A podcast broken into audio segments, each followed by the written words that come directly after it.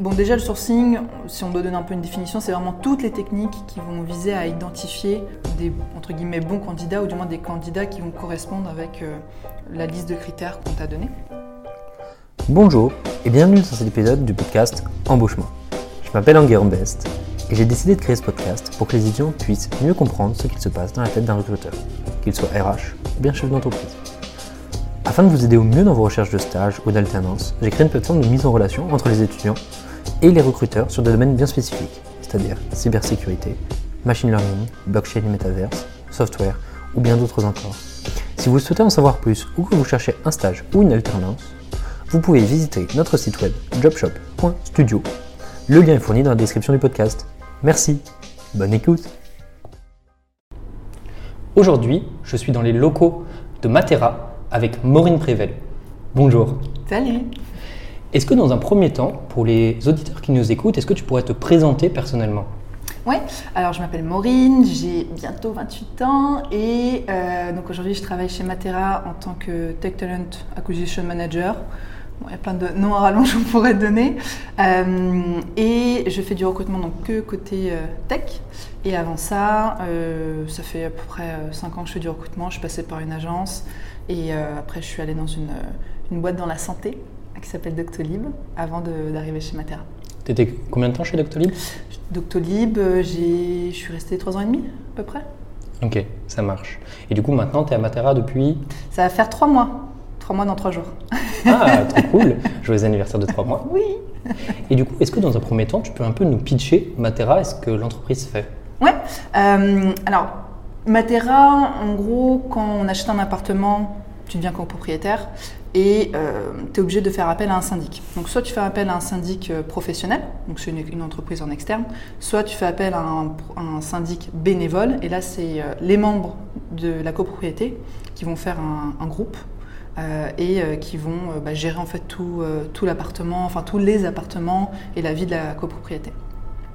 Euh, et en gros, Matera est venu euh, avec l'idée de, euh, enfin l'observation que avec le syndic professionnel, il y avait beaucoup de problématiques liées bah, à la disponibilité, au prix, et on avait vraiment l'impression que les, les copropriétaires n'avaient pas le pouvoir et qu'ils perdaient beaucoup de temps. Euh, et l'idée, c'était vraiment de remettre à goût du jour le syndic bénévole euh, et de savoir bah, comment on va euh, aider les copropriétaires à reprendre la main et faire avancer les choses dans leur copropriété. Et, voilà, et puis sinon, bah, c'est une équipe de à peu près euh, 200 personnes. On, travaille avec un peu plus de bientôt euh, 6000 copropriétés en France et aussi en Allemagne, là on, vient de se lancer dans le marché, sur le marché allemand, donc on- il y a à peu près 100 150 copropriétés. Ok. Et niveau, par exemple, levée de fonds, ça en est où à peu près? Euh, on en a fait une euh, en 2021 et euh, là on attend l'année prochaine pour en refaire une deuxième. Ok, ça marche, très clair. Est-ce que du coup, tu peux nous raconter un peu le quotidien que tu as chez Matera? Ouais. alors à savoir que quand je suis arrivée chez Matera, l'idée c'était vraiment de se dire, bah, il n'y a personne au recrutement tech. On a besoin aussi de, de, de dégager du temps euh, pour travailler sur euh, la marque employeur, comment on peut améliorer nos processus de recrutement, comment on peut être aussi euh, plus faire dans nos évaluations. Et donc, du coup, je suis arrivée à ce moment-là pour pouvoir mettre tout ça en place. Euh, et aujourd'hui, mon quotidien, c'est euh, bah, déjà la partie recrutement, euh, donc de, pouvoir amener les, candidats ou les candidates en processus, de gérer aussi la partie sourcing, donc d'aller chercher ces derniers, ces dernières. Et après, bah, plein de projets en parallèle sur bah, comment on va pouvoir attirer euh, justement euh, ces personnes-là euh, et tout après l'environnement en interne, les processus qui sont bien, ils sont bien ficelés, comment on les note, comment on fluidifie aussi certains processus pour qu'ils soient plus fluides, tout simplement. Je pense la, la TS, donc tout ce qui va nous permettre de gérer les recrutements. Donc si je comprends bien, deux thématiques. La première opérationnelle et la seconde stratégique pour vérifier que l'opérationnel marche bien. Exactement. Ok, trop cool. Et du coup, aujourd'hui, le but de ce podcast, c'est d'aller disséquer un peu le processus qu'on appelle de sourcing. Est-ce que du coup, enfin, pardon, pour venir sur cette thématique, comme en marketing, il y a deux volets. Le premier qu'on appelle outbound et le premier qu'on appelle inbound. Est-ce que tu peux un peu nous expliquer comment c'est transposé au recrutement et appliqué au sourcing? Ouais. Euh, en gros, le, recrutement, c'est vachement inspiré de, cette partie justement marketing. Euh, pourquoi? Parce que euh, l'inbound, ça va être vraiment comment on va faire pour que les clients, originellement, vont venir vers nous. Et donc du coup, si on transpose au recrutement, ça va être comment on fait en sorte que les candidats viennent vers nous, ça à travers bah, la communication, sur la visibilité, etc. Et l'autre partie que tu, évoquais, qui est l'outbound, où là, c'est le contraire, c'est d'aller vers le candidat. Ok. Et donc du coup, si on prend euh, aujourd'hui, le but, c'est, je pense, d'approfondir un peu la partie d'outbound, la partie comment est-ce qu'on source, comment ça se passe. Est-ce que déjà, dans un premier temps, tu peux nous faire un petit mapping, une, euh, on va dire une petite liste de la façon ou des acteurs qui interagissent sur cette partie de sourcing Oui. Euh, alors après, ça dépend des entreprises et des structures. Soit tu vas avoir, euh, bon déjà si l'entreprise est assez grande, tu as des recruteurs ou des recruteuses qui vont, qui vont être ce qu'on appelle 360, comme ce que je fais aujourd'hui où on gère du sourcing jusqu'au processus de recrutement complet, donc jusqu'à la fin quand on va les amener à signer chez nous des, dans certaines entreprises, euh, notamment tech, où il y a euh, des cellules de sourcing qui sont dédiées. Donc on a vraiment euh, que des sourceurs qui font que ça, on va dire, toute la journée, d'aller chercher des, candidats ou des candidates. Et après, tu as d'autres modèles aussi de bah, des agences de recrutement qui mettent à disposition des recruteurs ou des recruteuses pour aller faire le travail en gros en externe d'une entreprise. Ok, donc du coup, si je comprends bien, de découper ce qui est aller chercher les candidats et on va dire euh, faire les processus, on va dire qu'on va appeler entretien, euh, c'est deux choses séparées. Et euh, concrètement, sur cette partie de sourcing, vous aujourd'hui, vous êtes, vous êtes organisé comment chez Matera? Chez Matera, eh ben écoute, il n'y a pas vraiment d'organisation encore, parce que l'entreprise est encore, enfin l'équipe recrutement est, est, encore petite avoir euh, des sourceurs et des recruteurs, c'est vraiment un, stade un peu plus avancé, parce que forcément, il y a aussi des coûts, et c'est quand tu as une, euh, beaucoup de postes à pourvoir, euh, où il faut aller rapidement et pas perdre trop de temps. et donc chez nous, pour l'instant, les recruteurs sont encore 360. Ok. Concrètement, en termes de chiffres, que ce soit besoin de recrutement et personnes dédiées au recrutement en interne à Matera. Tu as, as, des chiffres un peu à donner là-dessus? Ouais. Eh bien écoute, en termes de, de recruteurs, euh, recruteuse, je suis toute seule aujourd'hui. Euh, et originellement euh, ou historiquement, c'était les managers qui prennent de leur temps pour faire le recrutement et gérer tout le processus, tout ça comme des grands. ok, et du coup, moi je me pose une question là tout de suite. Pourquoi vous avez fait cette bascule justement de passer de manager à recruteur? En termes de temps, de coût aussi. Euh, parce que quelqu'un qui va être dédié au recrutement connaît beaucoup plus euh, bah, euh, le marché, le métier, les pratiques aussi, qu'est-ce qui se fait, qu'est-ce qui se fait pas par rapport aux candidats et, l'expérience qu'ils vont avoir. et surtout une problématique de temps en fait, qu'ils ont où aujourd'hui ils doivent jongler avec l'opérationnel et la partie recrutement qui prend beaucoup de temps. typiquement, juste faire tes entretiens, faire tes retours, trier tes candidatures. maintenant, ils n'ont plus de de, ressources quoi, en termes de temps pour le faire. Mhm. Et du coup, concrètement, euh, il y a une bascule qui s'effectue, comme on vient de le dire, c'est-à-dire que vous allez essayer de désengorger les managers du travail de recrutement. Concrètement, qu'est-ce que vous avez pris en charge sur cette partie de recrutement? Ou du moins, qu'est-ce que vous avez retiré au manager et qu'est-ce que vous lui avez laissé sur les processus de recrutement? Ouais. Euh, en gros, euh, donc chez nous, les, les, managers étaient quasiment 360 en termes de recrutement. Et aujourd'hui, ce que j'ai proposé aux équipes, c'est euh, euh, bah, de les décharger complètement de tout. Donc, c'est-à-dire euh, en termes de trier tes, candidats, les appeler, leur faire les retours, organiser les entretiens, faire les feedbacks à chaque entretien, et tout ça jusqu'à l'offre.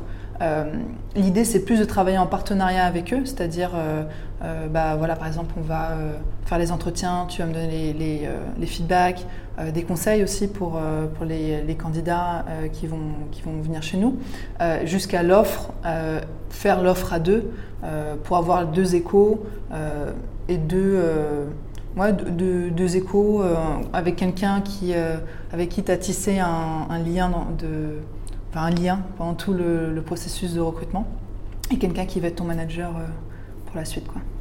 Ok, et c'est super intéressant. Et il y a quelque chose que, encore une autre question que je me pose.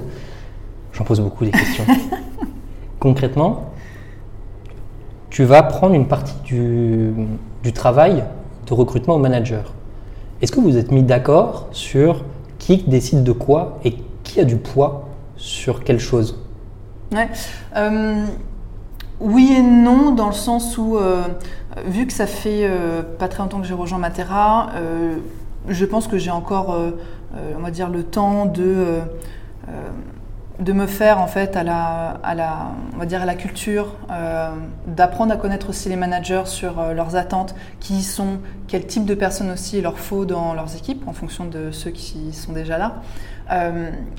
donc là-dessus, j'ai envie de dire non. Euh, enfin, je vais plutôt leur laisser un peu la, main, mais mon rôle, ça va être euh, bah, que leur décision soit la plus euh, faire possible. est-ce que, est-ce que on est conscient aussi de, bah, par exemple, sur certains profils, on va pas en avoir des masses, donc dire non à cette personne-là, ça veut dire bah, on repart dans de la recherche, dans du temps, et c'est forcément plus long pour recruter une personne, quoi. Derrière, ça coûte de l'argent et tout, et ton temps n'est pas infini aussi, évidemment. Voilà. Ok, du coup c'est très clair pour cette partie-là. Et du coup, concrètement, si on revient un peu au sourcing, est-ce que tu peux déjà euh, présenter les grandes étapes euh, d'un processus de sourcing Ouais. Euh, bon, déjà le sourcing, si on doit donner un peu une définition, c'est vraiment toutes les techniques qui vont viser à identifier des entre guillemets bons candidats ou du moins des candidats qui vont correspondre avec la liste de critères qu'on t'a qu'on t'a donné. Euh, donc tu vas avoir vraiment une, en amont un peu le comprendre un peu le besoin aussi du, manager euh, pour être sûr que, que, ça corresponde et que ça matche avec euh, ce qui peut se faire ou pas. et après, bah, d'aller rechercher les personnes, de faire ce qu'on appelle des, des, des pools de, de, candidats. Et après, bah, de pouvoir les contacter ces, ces profils-là qui, sont, qui, soient les, qui, qui semblent être les plus pertinents. Ok. Du coup, première étape, si je me souviens bien, aller voir les managers, définir des besoins. Mm. Ça se passe comment un peu? Bah en fait, c'est euh, un peu comme un cahier des charges. C'est-à-dire que tu as ton, ton, manager qui arrive, qui te donne le contexte, euh, pourquoi ils ont besoin de ce recrutement, euh, les profils qui existent déjà dans son équipe, et qu'est-ce qui, pourquoi ce profil-là va être important, qu'est-ce qu'il ou elle va faire, et un peu les, le type un peu de, de profil, donc de persona, qu'il va chercher. Et du coup, concrètement, à l'issue de ça, tu établis une scorecard. Exactement. Euh, enfin, et une scorecard sur l'évaluation. Qu'est-ce qu'on va chercher à évaluer de nos candidats et candidates? Et le deuxième point qui est euh, la, fiche de poste pour bah, donner envie aussi aux candidats après de, de postuler et qu'ils aient quelque chose sur lequel se reposer. Concrètement, tu nous dis sur une scorecard, il y a ce qu'on va évaluer. C'est quoi? Enfin, est-ce que tu as des exemples en tête? Est-ce que tu, enfin, comment ça se goupille un peu justement cette phase d'évaluation ou de prédéfinition de ce que vous avez évalué? Ouais. Euh, en gros, ce qu'on va évaluer, tu as deux parties. Tu as une partie qui sont un peu les, les, soft skills, qui vont être un peu le, euh, savoir-être, euh, les qualités humaines entre guillemets qu'on va chercher, comme par exemple être capable de délivrer un discours cohérent, la synthèse. pour des profils sales, par exemple, de pouvoir convaincre et ce qu'on appelle les hard skills. Donc là, c'est vraiment plus euh, les expériences euh, que qu'ils ou elles ont, pu avoir en entreprise, euh, à savoir, je ne sais pas, par exemple, cette personne-là, elle, développe sur du Ruby, elle a travaillé sur tel type de projet, tels outils. Et pour continuer à creuser sur cette thématique-là, c'est quoi la granularité de ce que vous gardez? Concrètement, c'est il sait faire ça Est-ce que c'est des notations Est-ce que c'est des points mm. Comment concrètement vous le matérialisez Comment ça s'écrit Ouais, euh, bah, en gros, ça va dépendre un peu de, de, chaque, euh, enfin, de chaque, euh, chaque personne. ce qu'on essaye de faire, c'est vraiment d'avoir des questions qui sont un peu les plus ouvertes possibles et en même temps direct entre guillemets sur bah voilà on veut évaluer si cette personne là a travaillé dans une équipe par exemple qui a grandi où il y a eu des problématiques de recrutement à faire, par exemple pour des managers, euh, si on a des rôles de manager, et euh, eh ben, ça va être de poser cette question-là et de laisser euh, la personne, enfin chez nous on fait comme ça, de laisser la personne donner son expérience, donner des exemples concrets aussi sur les projets sur lesquels ils ont pu monter un peu en compétences. Et sur d'autres, parfois, c'est juste est-ce que cette personne-là maîtrise, je dis n'importe quoi, Excel? Oui, non, et, et basta. Ok. Et du coup, en tant que candidat, comment est-ce que tu arrives à décrypter ce, cahier des charges dont on vient de parler, les choses qu'on doit ticker mm. Comment est-ce que nous, on arrive, en, enfin, comment est-ce qu'un candidat peut le voir et euh, justement arriver à s'y préparer et pouvoir le laisser transparaître sur justement ces parties d'entretien. Ouais, l'exercice euh, que je recommande, c'est vraiment de prendre la, euh, fiche de poste, essayer de construire un peu un miroir un peu de nos expériences par rapport à ce qui est demandé. Il y a des fois où tu n'auras pas le type d'expérience qui sera demandé ou le type de compétences, mais euh, tu peux essayer à travers des projets perso, des choses que tu as pu faire en parallèle dans des assos ou autres, mettre en place. Typiquement, je sais pas, on te dit, tu as déjà géré un projet de A à Z, bah, au boulot, pas spécialement, parce que par exemple j'ai fait que des stages des alternances où j'ai pas eu cette mission-là, mais euh, j'ai créé une association où euh, j'ai monté euh, un projet X et, on a mis ça en place. Quoi. Du coup, pour, pour continuer sur cette veine-là d'adéquation entre le cahier des charges que tu dresses et finalement ce que le candidat va proposer, si je file le raisonnement, un CV doit être calqué sur l'offre, du coup. Ouais, il faut bah forcément, euh, peut-être qu'en fonction des entreprises, il va y avoir des mots-clés différents. Euh, mais euh, basiquement, le CV sert un peu à ça. À donner juste les, petites, les petites ficelles sur lesquelles tirer, et puis après, bah, ça va se gratter en entretien. Et, et c'est ça où tu vas pouvoir développer un peu plus ce que tu as pu faire. Ok, très clair. Et donc, du coup, ensuite, dans la suite du processus, qu'est-ce qui se passe une fois que tu as défini ces besoins? Que tu as défini ce cahier des charges, cette scorecard, qu'est-ce qui se passe un peu après eh ben là arrive le moment du, sourcing où euh, bon, déjà tu regardes si tu as des personnes qui, ont postulé ou pas, donc la partie inbound. Euh, est-ce que tu as besoin de faire du sourcing? Parce qu'il arrive des moments où sur certains postes tu n'en as pas besoin. Euh, et si tu as besoin du sourcing, bah, ça va être bah, d'aller chercher les outils les plus pertinents sur lesquels aller sourcer. LinkedIn, GitHub, Medium, Google, il y a plein de façons de, trouver des candidats. Euh, et après, bah, de pouvoir les, contacter avec un message euh, personnalisé. Parce que justement, il faut pas. Euh, vu que le temps et l'effort que tu vas mettre dans le sourcing va être très conséquent, il faut que le peu de personnes que tu as identifiées ou celles qui semblent être un peu tes, pépites, que tu aies le bon message adressé et pas que ce soit un peu un, un mail spam que tu envoies un peu à tout le monde. Quoi. Ça me fait beaucoup rire parce qu'on en a discuté avec Robin Scheu dans le dernier podcast. Et on, et on, parlait justement de cette thématique de euh, bonjour madame, monsieur, euh, votre profil a, attiré notre attention. Euh, j'en avais déjà parlé la dernière fois, mais moi j'ai des expériences associatives depuis plus de trois ans. Donc moi je reçois des offres de développeurs seniors de plus de trois ans d'expérience sur du Node pour justement me dire que voilà, je suis un développeur expérimenté et que je les intéresse, alors que j'ai jamais travaillé en tant que développeur. Donc du coup ça me fait rire. Et du coup cette personnalisation, effectivement, je pense qu'elle est au cœur de tout ça. Moi, je me pose une question aussi, encore. c'est concrètement, tu me parles de GitHub et de Medium. Ouais. Je ne sais pas que ça me laisse sur le cul, mais comment tu utilises ces outils-là pour sourcer? Euh, Plein de manières différentes. Euh, en gros, bon, as soit tu tombes sur des profils euh, sur LinkedIn et après tu as plein de petits liens et tu vas faire un peu ta fouine, chercher un peu toutes les informations que tu veux. Stalker Life. Euh, et typiquement, bah, pour les cas des devs, il y a, beaucoup euh, de personnes qui mettent à jour leur GitHub, donc tu peux voir euh, leur entreprise. avec certains outils, tu peux avoir leur adresse mail perso. voir si par exemple ils, sont, ils font beaucoup de projets sur la technologie sur laquelle tu recherches ou pas. et après, Medium, ça peut être pour des cas totalement parallèle de ah bah tiens on veut euh, on aimerait dans l'équipe euh, avoir des personnes qui communiquent beaucoup sur les projets qui aiment écrire qui aiment euh, bah, justement parler un peu de leur expérience et qui vont aller partager avec avec la communauté. Et donc là pareil à travers des, outils de pouvoir aller fouiner un peu sur qui a écrit des articles sur ce type d'article là ou cette thématique là pardon. Et voilà. Donc si je résume sur Medium globalement tu cherches un développeur Node tu tapes Node sur Medium et tu regardes qui a fait des articles sur Node.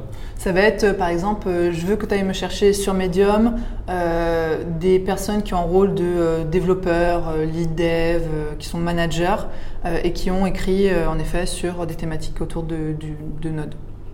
Ça, c'est un outil, c'est un outil à part ou c'est Medium qui permet ça? Non, non, c'est un outil. Bah, à travers Google, en fait, tu peux faire ça. C'est euh, dans le sourcing ce qu'on appelle du X-ray.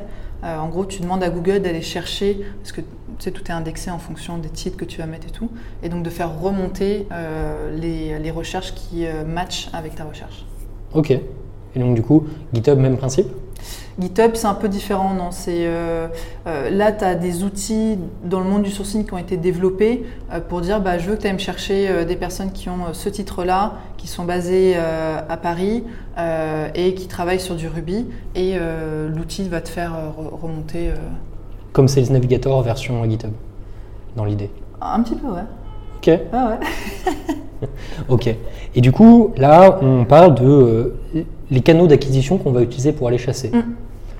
Concrètement, comment tu structures ton approche une fois que tu as trouvé quelqu'un qui t'intéresse?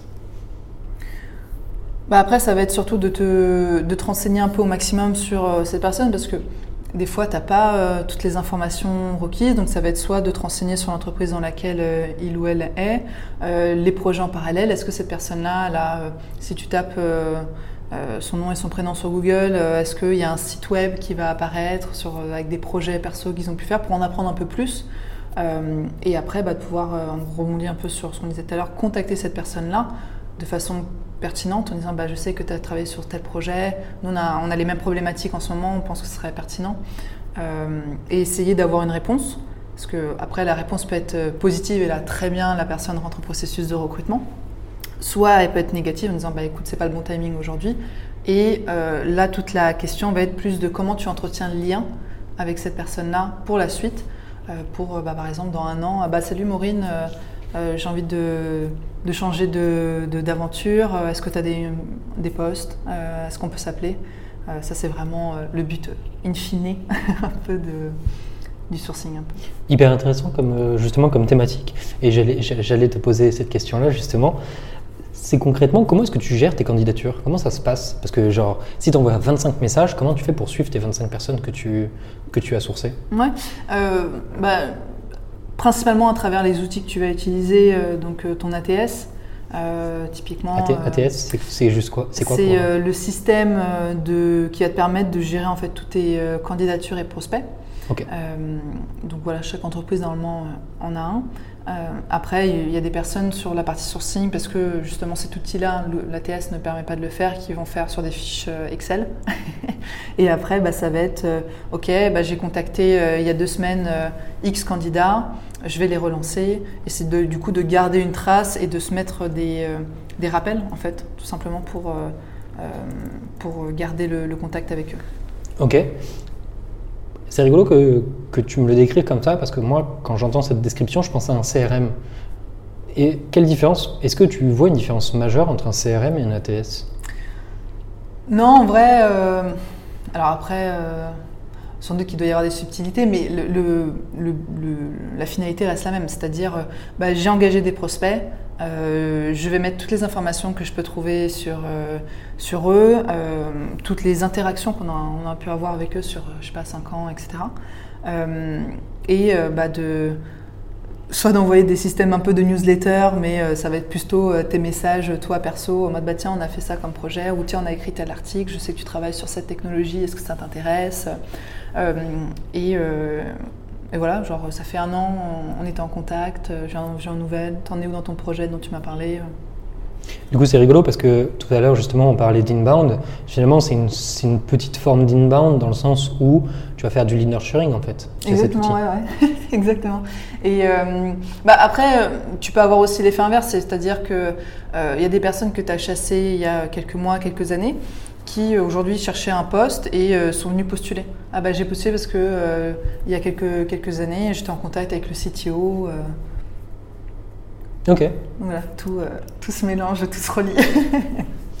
et bah justement, sur cette thématique de tout se mélange, et de quelle typologie de statistiques ou quelles métriques, quelles informations tu suis pour, euh, d'un point de vue ATS Est-ce que tu as des, des, informations qui ressortent sur tes tableaux de bord, sur tes dashboards? Ouais, tu en as plein. Euh, plus sur la partie sourcing, du coup, tu veux savoir Ouais. ouais. Euh, bah, par exemple, sur la partie sourcing, on va essayer de savoir euh, bah, typiquement combien de personnes tu as pu contacter, combien t'ont répondu, celles qui t'ont répondu positivement, enfin non, plutôt celles qui t'ont répondu négativement, pourquoi Quelles sont les raisons Est-ce que c'est bah, vous faites pas de remote bah, j'ai un pour projet de vie de partir euh, à Nantes euh, et vos, vos, bureaux sont que à Paris. Euh, le salaire, ça peut être plein d'informations comme ça qui vont être pertinents après pour faire un peu un feedback sur, sur ton sourcing et de se dire, bah, enfin, plutôt dans le cas où malheureusement ça se passe pas bien, on n'arrive pas à recruter la personne après deux mois, trois mois, et ben, je vais utiliser ces informations-là pour dire au manager, bah, écoute, par rapport à ce que tu recherches.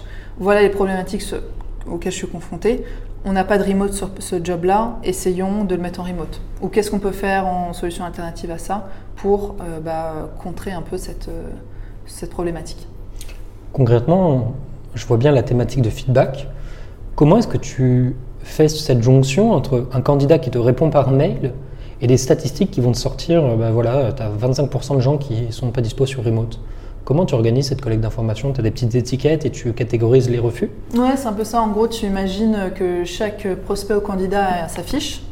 Et euh, dedans, bah, euh, ce qui va te permettre de, les trier, entre guillemets, euh, ça va être bah, de choisir la bonne raison de disqualification pour bah, après justement pouvoir avoir de la donnée et la traiter. Ok. Normal.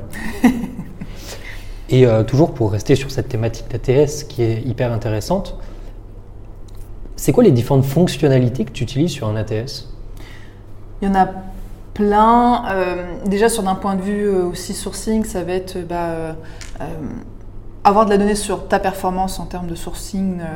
Est-ce que mes messages sont bons? Est-ce que j'ai des bons taux d'ouverture Est-ce qu'il y a des gens qui me répondent ou pas? Et ça, ça te permet de modifier un petit peu ton mail d'approche. Donc, statistiques, collecte de données. Mm-hmm. Exact. Après, ça peut être aussi euh, euh, bah, de la recherche pure, euh, parce que en fait, il faut voir l'ATS comme une, mine d'or en termes d'information, parce que tu vas avoir plein de profils, soit des profils que tu as chassés, soit des profils qui ont postulé, qui ont été en process il y a plusieurs mois, plusieurs années, et par système de mots-clés, comme dans le sourcing pur quand on va rechercher ce qu'on disait tout à l'heure sur LinkedIn ou autre. Euh, bah, je veux que tu euh, me cherches, euh, que tu me sortes tous les développeurs Ruby qui sont basés à Nantes dans mon ATS. Et en fonction des mots-clés qui apparaissent sur le CV, sur les notes que tu as pu mettre dessus, boum, ça va, ça va ressortir. Contrairement à LinkedIn, c'est seulement ce que toi tu as renseigné.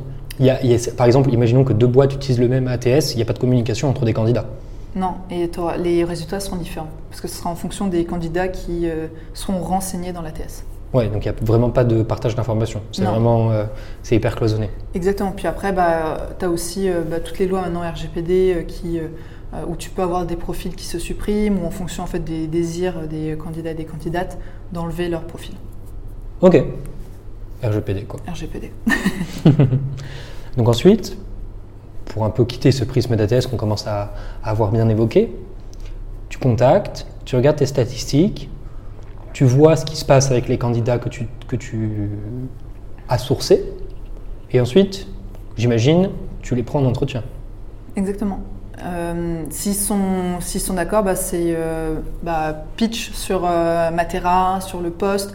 L'idée, c'est vraiment de sortir un peu de la fiche de poste et de répondre, enfin de donner du contexte un peu sur la boîte, sur l'équipe, les, problématiques et de répondre à toutes leurs questions qu'ils pourraient avoir divers et variés. Ok. Et je me pose une question qui va sortir un peu du cadre du sourcing. C'est comment est-ce que tu fais la jonction entre ce que tu établis d'un point de vue stratégique et ta réalité opérationnelle quand tu vas commencer tes entretiens? Comment est-ce que tu transfères ta culture d'entreprise, la stratégie de culture d'entreprise à l'entretien? Comment est-ce que tu le balises et comment est-ce que tu fais en sorte de bien rester dans les rails? Ça, ça dépend un petit peu, je pense, de, chaque euh, recruteur.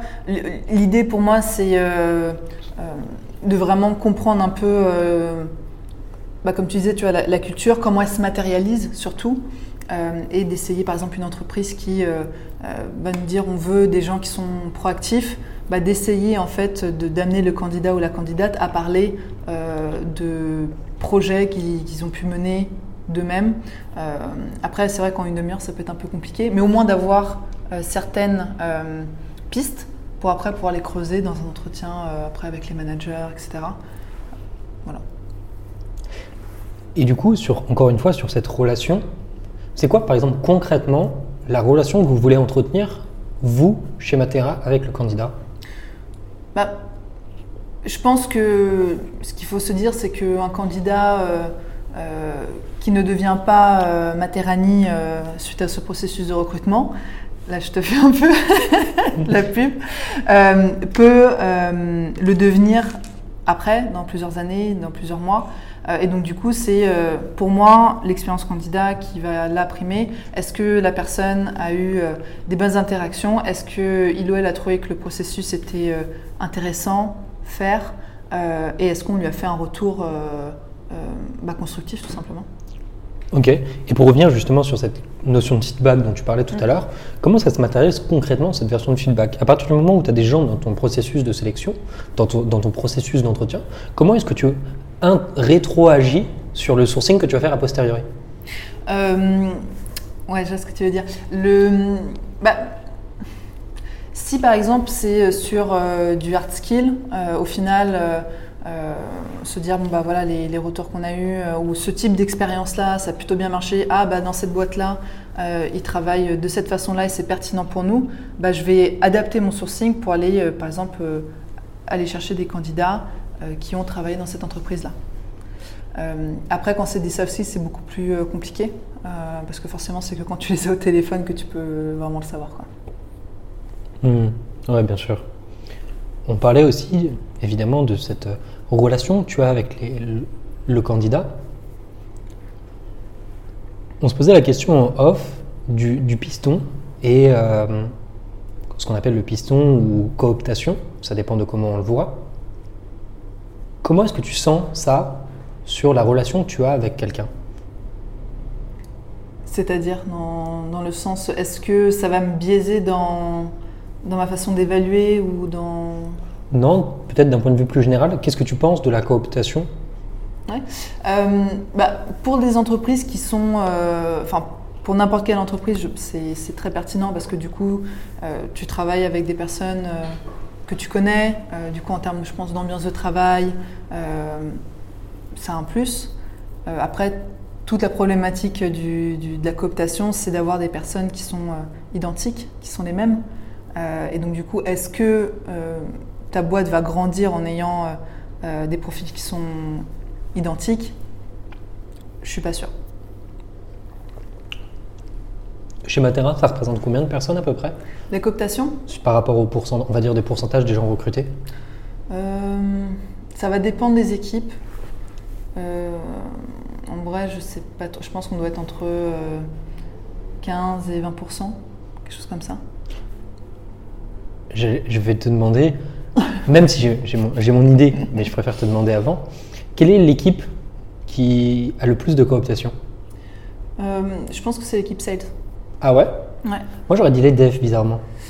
Pas énormément parce que hum, après ça va dépendre je pense du, euh, euh, du programme de cooptation que tu as et euh, pour le dire crûment un peu des récompenses que tu vas avoir en fonction de ça euh, ou forcément ça, ça peut influer, influencer sur le nombre de cooptations que tu vas avoir.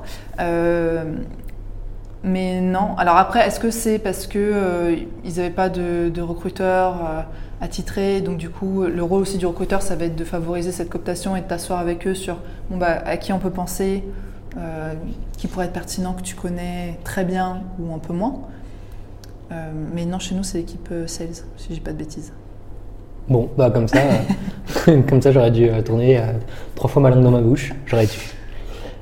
Ok, ça fait maintenant quasiment 33 minutes qu'on est en train de discuter, très précis, chiffre très précis. J'aimerais bien qu'on passe sur les questions rituelles, les questions de fin.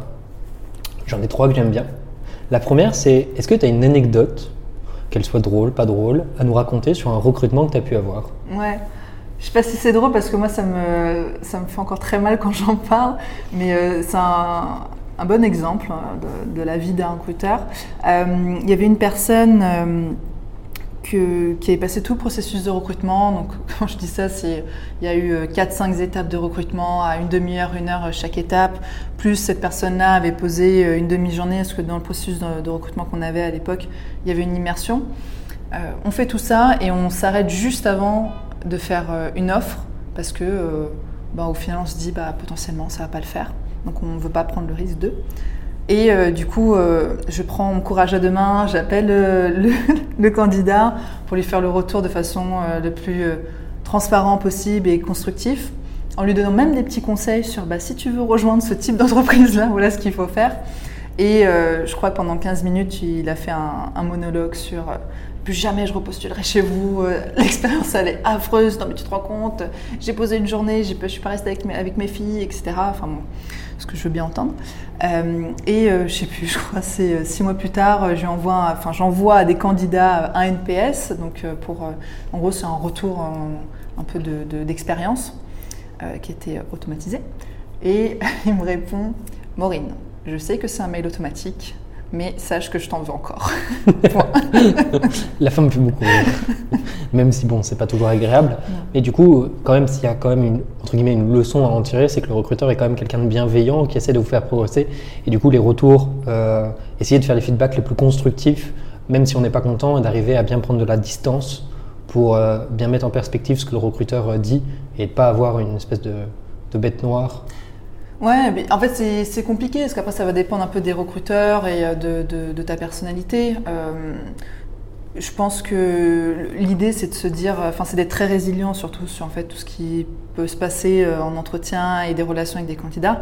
Après, ce qu'il faut se dire c'est est-ce que c'est anecdotique, est-ce que ça arrive de temps en temps? Et où là bah, en fait c'est juste en fonction des candidats que tu as en face qui bah, voilà, réagissent à chaud, ils ont investi du temps et ça je le comprends aussi totalement. Euh, ou est-ce que euh, bah, voilà, la plupart, au final, quand tu regardes sur le total, euh, est-ce que tu as des candidats qui sont aussi bienveillants et qui comprennent? Et où là, euh, bah, tout va bien dans le meilleur des mondes. Quoi. Moi, quand même, ça me fait penser à une phrase que me dit mon mentor, Jacob Abou, et qui me dit toujours L'orgueil, c'est le plus grand frein pour ta carrière. Et justement, le fait d'arriver à ne pas prendre de distance sur ces choses-là, parfois, c'est peut-être quelque chose qui peut porter préjudice. Ouais, parce qu'en vrai, est-ce que euh, quelqu'un euh, qui, qui t'a euh, qui t'a engueulé pendant 15 minutes, est-ce que tu as envie de le recontacter plus tard? Parce qu'au final, il y a un poste là qui vient de. et qui pourrait marcher euh, avec son profil Pas sûr.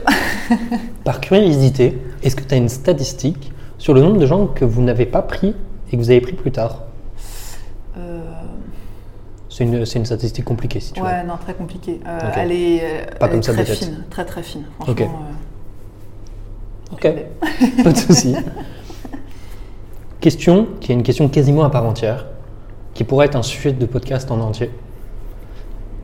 Toi qui structures une équipe, ça te coûte quoi un recrutement concrètement? Et sur quoi tu t'appuies pour le chiffrer? Bah, en recrutement, ça va être déjà le temps que le. Non, non, pardon, je ne sais pas si j'ai précisé, mais c'est un mauvais Un recrutement. mauvais recrutement. Un mauvais recrutement. Pas dit. Euh, bah, ça va être euh, tout le temps déjà en processus d'entretien, euh, tout, euh, toute la partie vraiment recrutement opérationnel, le coût de ton recruteur et le temps passé dessus. Après, ça va être aussi au niveau bah, de l'équipe, bah, le temps de formation que tu as, que as mis, l'impact que ça aura eu aussi émotionnellement, potentiellement, j'imagine, dans l'équipe Sur la productivité. sur la productivité. Donc ouais, pense que c'est... euh, de toute façon, un recrutement, un mauvais, entre guillemets, euh, recrutement où... J'aime pas le terme mauvais parce que ça implique que c'est la personne et en fait c'est juste euh, bah, potentiellement l'entreprise et le candidat, il y a eu un mauvais match. Bah, ça coûte cher en fait. Tu as une idée à peu près? Approximative, hein, une fourchette. hein. Ah, je sais plus, euh, je, je crois qu'on pourra retrouver les, les stats, mais je vais pas dire euh, une bêtise. Bon, bah alors, dans ce cas, ce que je te propose, c'est que tu me trouves le chiffre et derrière, je le mettrai dans la description du podcast. On fait ça. Ça marche. Dernière question. Je sais pas, on en a discuté un peu en off, mais moi j'ai une grosse fibre entrepreneuriale. C'est quand même quelque chose qui me tient à cœur. Et en tant qu'entrepreneur qui débute, est-ce que tu as des conseils à donner à un entrepreneur early stage qui crée sa boîte, qui a besoin de recruter et qui doit sourcer, quels conseils tu lui donnes? Quelle erreur à pas faire? Quels sont les maîtres mots que tu lui donnes? Ouais. Euh, je pense que tout est une question de- d'organisation là-dessus, sur euh, qui tu contactes, euh, comment tu assures euh, tes, tes, tes follow-up, comme on dit dans le métier. C'est quoi? C'est de pouvoir les relancer, euh, voilà, montrer qu'il y a un vrai intérêt. Ça, c'est vraiment le, le- le point A. Ensuite, il va y avoir- Personnaliser, personnaliser à don. personnaliser, ouais. Bien écrire ton message, etc. Et après, euh, d'avoir des, je pense, le temps, euh, c'est-à-dire d'avoir des, euh, d'avoir du temps, d'essayer de respecter, de se mettre des, objectifs en termes de temps pour répondre aux candidats, pour les faire passer en entretien, pour leur faire des retours, pas d'attendre des semaines et des semaines avant de pouvoir, par exemple, des, des- gens que tu as réussi à transformer qui en candidats, du coup, qui n'ont pas de retour sur euh, le processus de recrutement. Et sinon, je pense la Bible, après, si, euh, pour euh, vraiment aller chercher euh, techniquement euh, des profils, c'est de lire le, le- bouquin de Full Stack Recruiter. Je ne donnerai pas euh, le nom de famille de l'auteur parce que je suis incapable de, le, de l'épeler, mais c'est euh, Jan. Et euh, son nom de famille, c'est T-E-G-Z-E. Voilà. Bon, bah, vous le taperez vous-même. Et puis, vous regarderez, euh, on regardera la prononciation après le podcast. Plus tard. Ok, ça marche. En tout cas, aujourd'hui, sur la thématique qu'on a traitée, qui est le sourcing, on a été relativement précis. On a vu avec le prisme de recrutement, celui de Matera en particulier. Merci beaucoup d'avoir pu échanger, d'avoir pris le temps. Merci beaucoup, merci pour ton temps et c'était euh, cool comme euh, premier exercice pour moi. Surtout qu'en plus, c'est ton premier podcast. Oui Super. Excellente journée. merci toi aussi. Si cet épisode du podcast Embauche-moi vous a plu, vous pouvez nous mettre 5 étoiles sur Apple Podcast. Cela aidera d'autres personnes à découvrir ce podcast. Le prochain épisode aura lieu lundi dans deux semaines et je ne vous en dis pas plus à ce sujet. D'autre part, si vous êtes étudiant ou recruteur, n'hésitez pas à visiter notre site web jobshop.studio. Vous pouvez également nous suivre sur les réseaux sociaux, à savoir LinkedIn, Facebook, Instagram ou même TikTok.